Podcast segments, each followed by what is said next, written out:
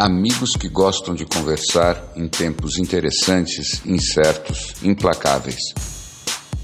Com o futuro suspenso e o passado cada dia mais distante, estamos aqui estacionados na condição humana e na tentativa de fazer uma nova vida funcionar. Cada dia é um passeio na neblina e os elefantes estão soltos. Não usamos nomes, porque somos nós e somos ninguém. O que importa é a conversa e a vontade de gerar alguma luz.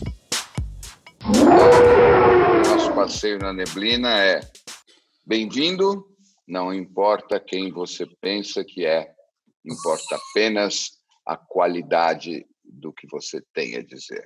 E aí, Larry Shine, o que, que você está achando dessa experiência de quarentena? Eu te conheço bem, sei que você fazia essas coisas por conta própria, mas que tal a sensação de todo mundo te imitando? tá muito crowded esse negócio de solidão. Essa solidão tá muito crowded. Porque eu tô acostumado com uma solidão que não tem ninguém mais na solidão. E essa é uma é. solidão que tá todo mundo sozinho, apinhado. É um tal das pessoas se ligando, se comunicando, se mandando mensagens, se tentando fazer coisas, se tentando fazer projetos, se, uh, então é como se fosse Jesus no deserto numa colônia de férias, assim, os 40 dias dele. De... e um monte de gente gritando quem tem razão, qual dos lados tem razão, os fariseus ou os... Ah, então tá, tá divertido.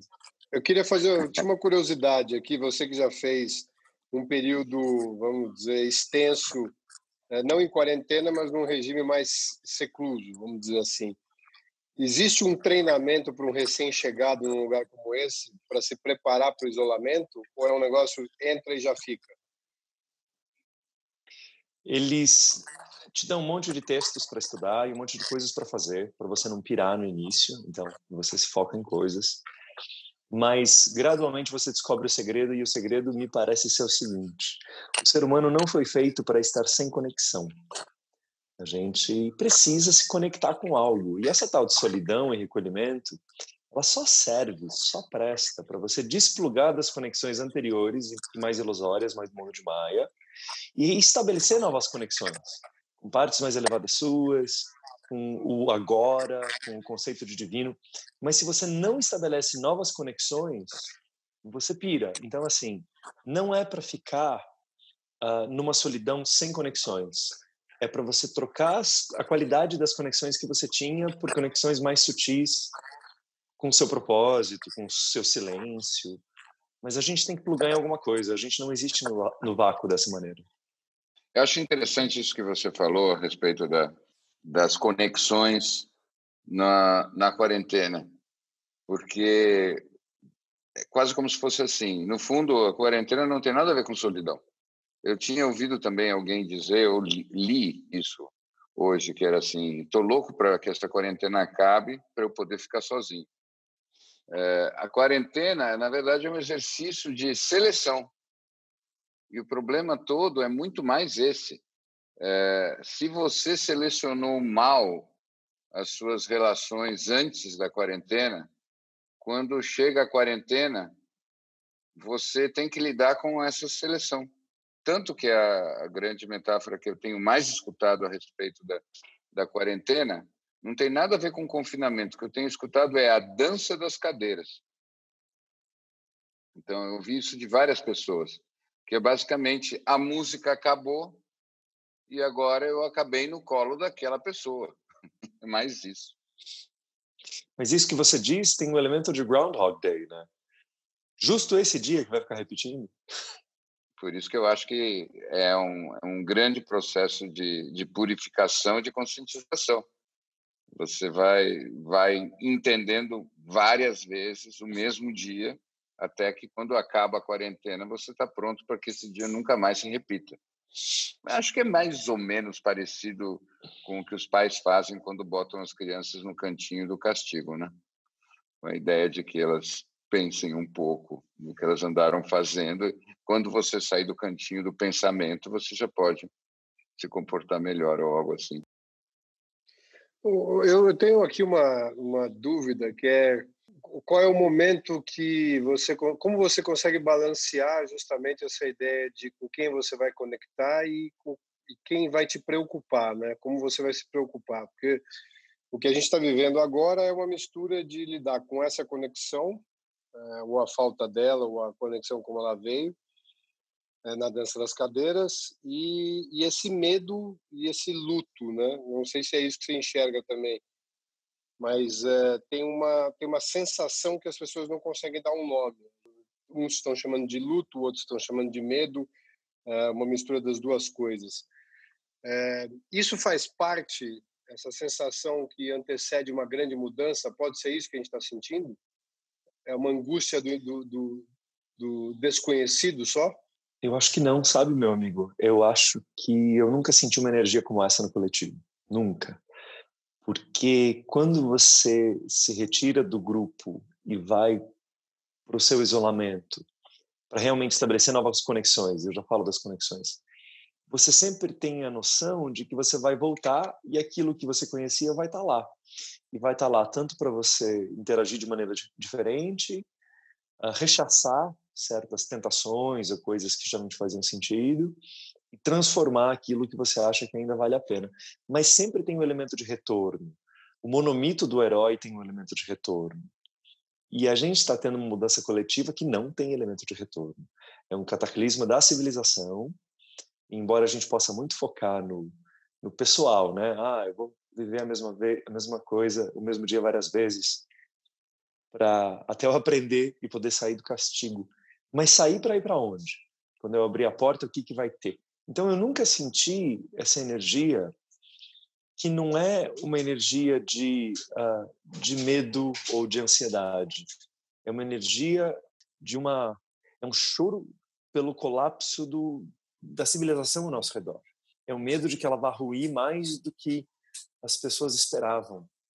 Então, não é apenas medo, é, é uma falta de chão.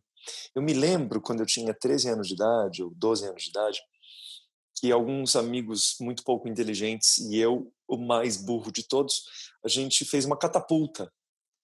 E aí eu fui ser jogado nessa pequena catapulta, improvisada, uh, enfim. Mas eu achei que eu ia ser jogado, ia me segurar ia dar uma pirueta. Não me segurei, fui arremessado. E eu me lembro claramente da sensação, quando eu já tinha sido arremessado, eu estava voando, quando eu caísse, tudo ia ter mudado. E por causa da adrenalina, eu conseguia pensar: gente, vai mudar tudo. E quando eu caí, será que eu vou ter quebrado uma perna, duas, um braço? O que, que vai acontecer? Era uma sensação de vazio. O mundo não te sustenta. Eu estava voando. Então é, é assim que eu acho que as pessoas têm se sentido. Antes elas tinham medo do mundo. Agora elas parecem estar com medo de que o mundo suma. É uma vibração diferente. Falando isso, eu me lembrei do desenho do Papaléguas, quando o coiote está sempre correndo atrás do Papaléguas e ele chega naquele ponto em que ele descobre, né, perseguindo aquele que vai mais rápido, é... naquele mundo competitivo, e ele descobre de repente que ele está flutuando no, no meio do cânion. E aí ele olha para baixo e aí ele cai. Eu vou criar um adesivo, eu vou criar um adesivo, Larry, dizendo somos todos papaléguas. Não, somos não, todos, somos todos o coiote, todos, pobre do Somos coiote. todos o coiote. Mas vocês sabem, eu tenho um aspecto, falando de pergunta do Larry Go, eu tenho, tenho um comentário a fazer, surgiu uma conversa hoje. Eu tenho um pouco a impressão de que crianças, para elas aprenderem, é bem mais simples. Crianças, você, você traz a informação nova e quando ela encaixa e ela revoluciona a visão das, das crianças, elas já mudam. Agora, adultos, para eles realmente aprenderem coisas significativas, eles precisam se transformar. E transformação gera medo. Uhum. Então, eu acho que o ponto curioso é que é, processos de aprendizagem realmente é, significativos para adultos sempre vêm com medo. Eu vejo essa grande transição como uma grande aprendizagem forçada. E eu acho que isso gera um, uma sensação meio de ansiedade. Talvez seja isso que o Larry Gold está falando. É, eu, eu queria até complementar essa, essa pergunta justamente de vocês. O que exatamente a gente tem que aprender? O que é tão importante nessa transformação? Qual é o aspecto mais fundamental dessa transformação? Posso. Vou pedir a palavra, mas não para responder, porque eu não tenho a menor ideia da resposta. Uh, mas eu vou contribuir com algumas indagações aqui, bem, bem socráticas. Uh, porque realmente existe karma coletivo, existe o que a gente tem que aprender no individual, existe. Mas eu acho que a gente pode partir do seguinte ponto, Larry. Uh, a gente nunca recebe uma tarefa, um pedido de a gente agir de maneira mais iluminada do que a gente é, mais evoluída do que a gente é. Uh, quando o universo nos dá um tapa na cara, faz a gente girar, nunca é porque ele está pedindo para a gente ter o, uma luz que a gente ainda não tem. É porque a gente ficou para trás, não porque ele quer cobrar o que está indo lá para frente. Então, se a gente está tomando uma paulada, a gente tem que descobrir qual lição a gente já sabe e ainda não implantou. De repente, não é olhar para as nuvens e falar assim, qual é a minha lição? Mas é pegar sua checklist e falar assim, peraí, como é que era a minha checklist? O que, que eu já aprendi e ainda não tive a coerência? E, e talvez uma palavra super importante para a humanidade toda nesse, nessa pandemia seja coerência. A humanidade sempre foi um pouco confusa, mas estava chegando em níveis que eu acho que até Maia estava com inveja, porque a, a humanidade estava criando níveis de ilusão que nem Vishnu nos seus sonhos tinha criado. E ilusão está muito ligada à incoerência. Então, a gente nunca é demandado para ter uma atitude mais evoluída do que aquilo que a gente já evoluiu. O problema são as DPs, meu amigo. E a gente tem que olhar quais são as DPs que tornam a gente incoerente. Daí que a gente estabelece novas conexões. Eu, se fosse pensar na, no que me parece ser a prova que está em cima da carteira, para a gente fazer de segunda época, é, eu acho que essa situação, ela com, pelo menos para mim, com muita clareza, ela joga a luz de foco em dois aspectos. O primeiro aspecto é a interdependência. O quanto que a nossa vida nesse planeta depende da colaboração de todas as outras vidas no planeta. Isso eu acho que está muito nítido e essa possibilidade de a gente ver um colapso de uma rede de comunicação, de troca, de produção, toda ao mesmo tempo, essa circulação de tudo que a gente gerou, é, para mim traz muito à tona essa consciência. Somos interconectados. E a segunda, o segundo foco de muita luz é, para a consciência nossa é a desigualdade, ou melhor dizendo, as práticas que levam a desigualdades extremas e que me parece que nos próximos tempos vão ficar ainda mais gritantes. Então, para mim, eu acho que o cerne dessa prova de segunda época, como o Larry Shine estava dizendo, é quais são as consciências que vão entender como é que a gente mata essa charada e quais são as consciências que continuam inconscientes e ignorantes desse tema ou se recusam a fazer a prova, sei lá. É, eu, eu tenho a impressão de que não existe, não existe historicamente, quando a gente chegou em circunstâncias de desigualdade similares, né, a gente incorreu em ou em guerras ou em insurgências, enfim. Eu, eu questiono se a gente tem essa capacidade a não ser através de um processo individual mesmo, de fazer essa mudança, de entender essa desigualdade e saber como supri-la, né? Como é que a gente resolve essas questões todas? Porque por mais que exista um plano, eu acho que a sensação individual do que está no, no, seu entorno é a única forma de se começar isso. A gente não vai poder depender de um governo ou de uma liderança que nos dê um caminho para resolver isso. Só falar uma coisa, eu acho que você tem toda a razão, só que para que, que servem os workshops? O workshop serve para você ter um processo de transformação facilitado pelo fato de que você está olhando outras pessoas fazendo a mesma transformação ao mesmo tempo. Eu acho que a grande diferença desse cenário é que essa crise é um workshop com todo mundo se assistindo.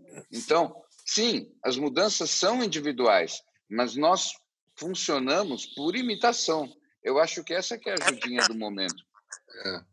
É, se eu puder fazer só uma, que eu gostei muito do que você colocou agora, Larry. Queria voltar a explorar um pouco esse tema da conexão, porque aquela questão que a gente se desconecta da nossa realidade para se conectar com uma nova realidade. E é só a partir daí que a gente começa a projetar uma nova realidade. O que eu temo muito é que as pessoas, como estão muito conectadas na mente, está todo mundo preocupado ainda e ainda numa fase de como eu distraio a minha mente. Então, sempre que eu vejo as pessoas conversando, elas conversam sobre como é que eu estou me distraindo. Ah, eu estou vendo filme, eu tô, eu comprei não sei o quê, eu estou conversando com fulano. Eles criaram uma rotina de distração. Então, a gente ainda está muito longe, infelizmente, do momento de um aprofundamento.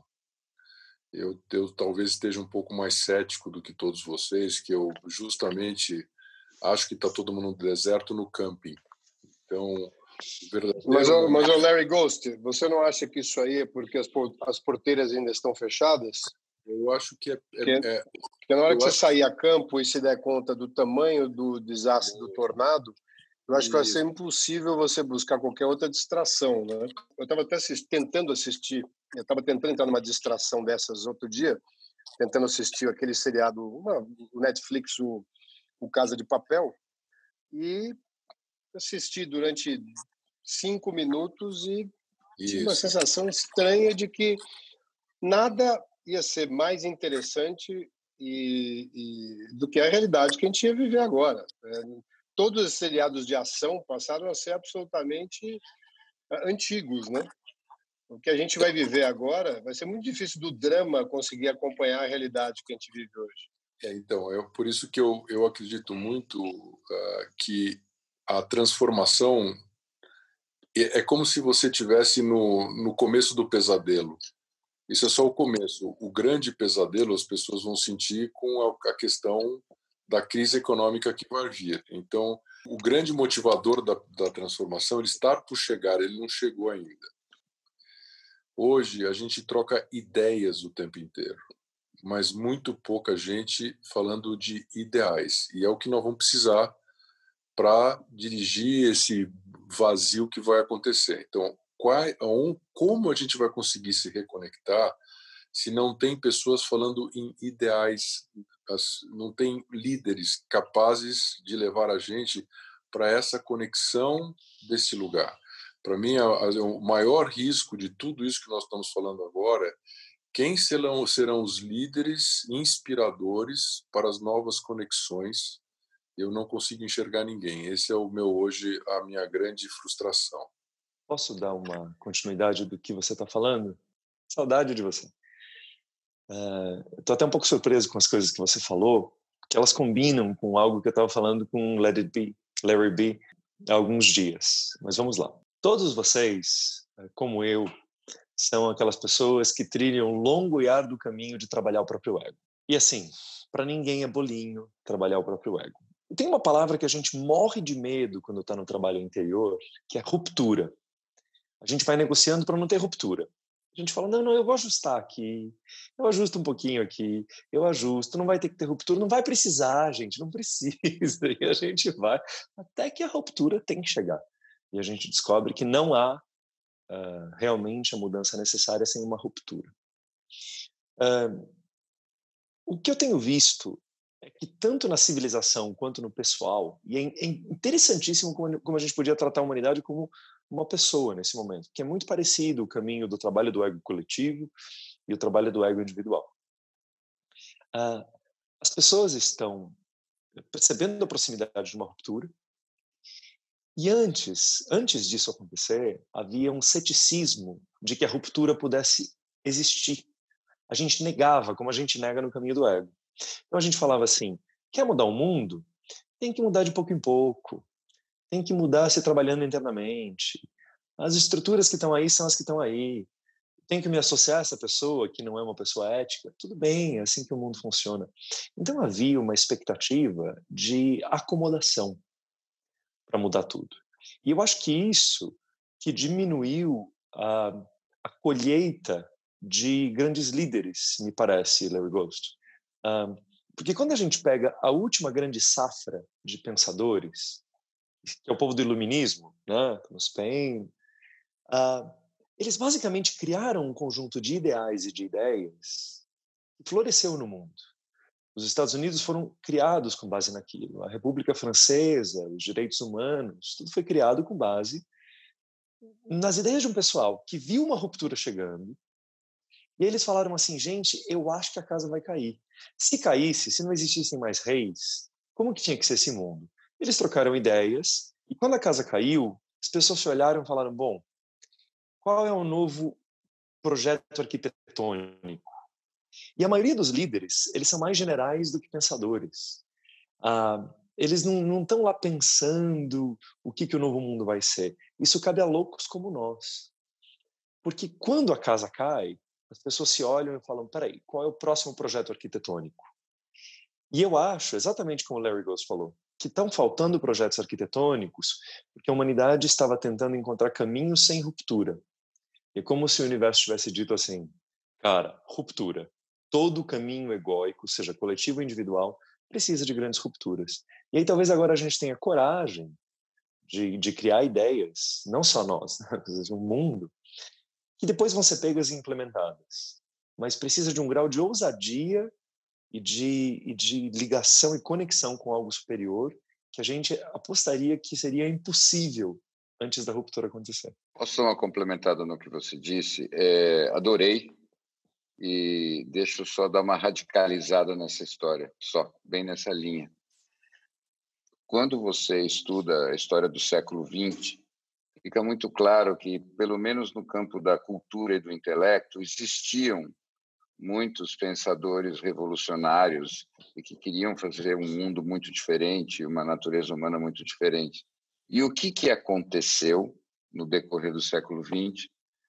É, o, o establishment e o sistema assimilou esses pensadores revolucionários como se eles fossem produtos de consumo.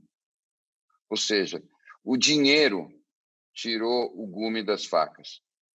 Os grandes artistas revolucionários, os grandes pensadores, que supostamente com uma energia de revolucionar as coisas, viraram é, produtos de consumo, viraram mercadorias. E tem muito, muita gente que mostra isso com muita clareza. Há um ponto que, nas últimas décadas, se você tinha algum pensamento mais revolucionário, tudo bem, você tinha os seus seguidores, você tinha sua, a, o seu fã-clube, você tinha até os seus patrocinadores.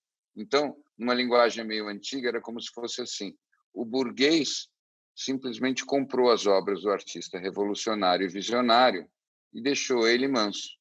Então, é muito interessante pensar que todo esse mecanismo agora estaria ruindo e deixando todos os pensamentos novos, junto com a frustração que vai vir do mundo que ruiu, e talvez isso de novo sirva para acender a chama das transformações o, as coisas que aconteceram no século XX, uh, eh, Larry B., uh, as, as, ideologias, as correntes ideológicas, elas eram marcadamente políticas, né? Era muito do coletivo, como a gente vai organizar o coletivo. E tem uma coisa que liga com o que o Larry Ghost acabou de falar, que as filosofias que realmente criaram a base desse mundo ocidental que a gente conhece hoje, elas eram muito menos elas eram muito focadas em uma, um trabalho de si mesmo, né? Como deve ser o, a pessoa humanista, como deve ser a ética, como deve ser a postura. Tinha muito, muito menos gosto de fla-flu, né? Então talvez isso volte à tona, de que qual é a consequência natural do meu trabalho interno se eu uh, colocar isso num, num, modo de como organizar a sociedade. E se a, a gente estiver aqui não para competir, mas para se aperfeiçoar e colaborar que o capitalismo é altamente competitivo na versão que ele está aqui.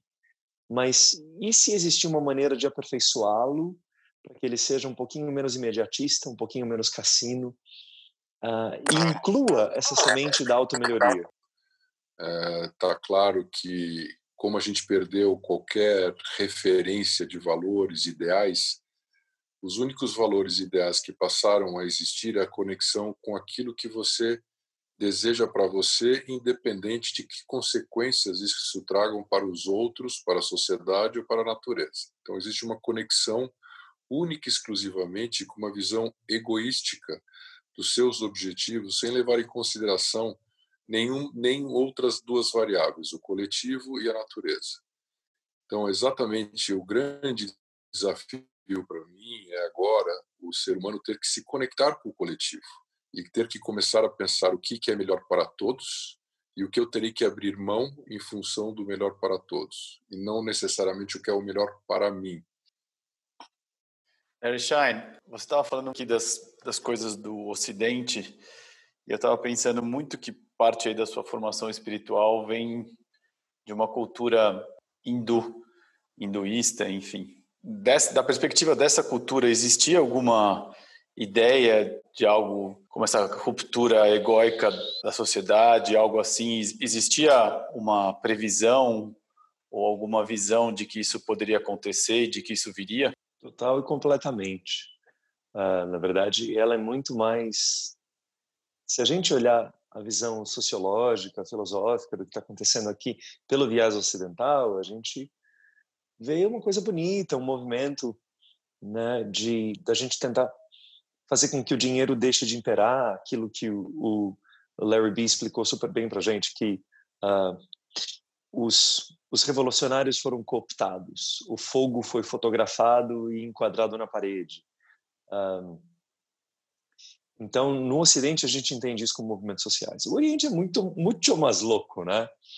Então, eles falam, por exemplo, o local onde eu fui treinado tem um livro que diz que há uma grande mudança da consciência da humanidade entre 1879 e 2079 e que a partir do final dessa mudança da consciência, uh, nenhuma pessoa de baixa vibração, de vibração abaixo de um certo mínimo, numa nota de corte, seria permitido que a pessoa nascesse aqui, porque ia se tornar um planeta onde o foco não é mais a dor, mas foco, o foco já é uma consciência do papel de cada um. Você pode considerar essas profecias absolutamente malucas, uh, mas eles eles basicamente, tudo que eu estudei lá, dizia, alguns, algumas outras profecias falavam uh, em 2059, mas basicamente eles diziam assim, colapso de todas as civilizações, uh, descoberta de uma nova maneira de ser, e o, o novo vai crescer antes do antigo terminar de ruir. Então é como você ir construindo um, uma coisa linda dentro de uma vizinhança em demolição. E você vai ver as poeiras daquela demolição e o desespero das pessoas na demolição, e você ao mesmo tempo vai ver uma construção absolutamente linda, que você sabe que vai ser a preponderante depois dessa mudança de consciência, uh, e você tem que trabalhar no novo. Uh, as curvas as curvas são bem bem nítidas, né? Uma coisa descendo, algo subindo, mas o fim da ordem antiga é algo catastrófico e algo barulhento porque tem que ser. Essa é a natureza dela. Então, no Oriente, eles falam das yugas, eles falam das mudanças de yugas, e os mestres lá, os, os yugas são as grandes eras, né? Os mestres divergem um pouquinho, Yogananda diverge de outros, mas a maioria deles fala que a gente está no final da Kali Yuga. E as yugas são fáceis de entender se a gente pensar assim. A primeira yuga, os homens são guiados pelos deuses segunda yuga, os homens são guiados pelos santos. Na terceira yuga, os homens são guiados pelos sábios. E na quarta yuga, os homens são guiados pelos homens, na média mais medíocre deles. Parece que é onde a gente está. Então, é para ter uma super mudança com uma, um cataclisma, e eu fico pensando assim, gente, não é que aquele bando de malucos tinha razão, mas se, de acordo com aquela perspectiva, uh, Larry Snow, a gente está só no começo. Essa é uma mostra grátis, se aquilo for verdade. E eu acho que pode ser. Tem uma, um aspecto do que você diz aí nessa imagem que eu acho que é muito prático, pelo menos é nessa direção que eu tenho me movimentado. Nós temos uma tendência a imaginar um momento depois dessa quarentena, essa continuação do mundo, como, como um lugar onde o que vai predominar é a falta falta de várias coisas ou a morte de várias coisas. Acho que é mais interessante olhar para o que vem pela frente não como uma grande depressão, mas carinhosamente até como uma grande bagunça. Eu acho que o fim de uma ordem o que vem antes de mais nada é a bagunça, é essa desordem. E por que que isso me parece muito bom? Porque dessa desordem, desse novo caos crescente, que você tem a oportunidade de, de presenciar, experimentar o que você descreveu, que é, ao mesmo tempo, o jeito velho de funcionar, coexistindo com jeitos novos de criar e de, de estar no planeta. Para mim, é, a grande possibilidade que vem agora é que o novo e o velho coexistam, e isso é necessário. E é claro que isso vai trazer tensões, é uma bagunça, mas é assim que o novo, no seu melhor, vem à tona. Muito mais isso do que propriamente você ter uma terra arrasada, um grande estacionamento e depois construir do zero. Não, eu, eu concordo sabe. totalmente com o que você disse. E é, é bonito como você descreve que, basicamente, a, a potência do crescimento do novo é proporcional à potência da decadência do antigo e da inviabilização do antigo. Então, se a gente imagina que vai sair disso aqui e a gente consegue prever exatamente como é que vai estar, tá, a única previsão correta é que vai ser uma bagunça. E, e eu ouso prever que se as teorias lá do Oriente, que o Larry Snow me incentivou a falar, estiverem corretas, eu acho que estão, vai haver um impulso energético consciencial coletivo por uma conexão diferente, com níveis diferentes nossos, com uma maneira diferente de entender o coletivo, não como uma massa social, como era populus romanos, né? Uh, mas como realmente seres conectados juntos para se conectarem com algo maior. E isso vai ter um impulso tão potente quanto vai ser estrondoso uh, o colapso do antigo. Mas isso é algo, como eu falei para vocês, eu acho que essa é a primeira etapa. A gente acha que vai sair daqui para uma humanidade solidária, não achando que isso aqui é só mostra grátis. Se você quiser receber os próximos episódios dos Elefantes em primeira mão, passa no nosso site e deixe seu e-mail elefantesnaneblina.com.br E lá você encontra também o blog dos elefantes, onde a gente vai colocar algumas das referências que aparecem em nossas conversas. E obrigado por nos ouvir até aqui. Até mais!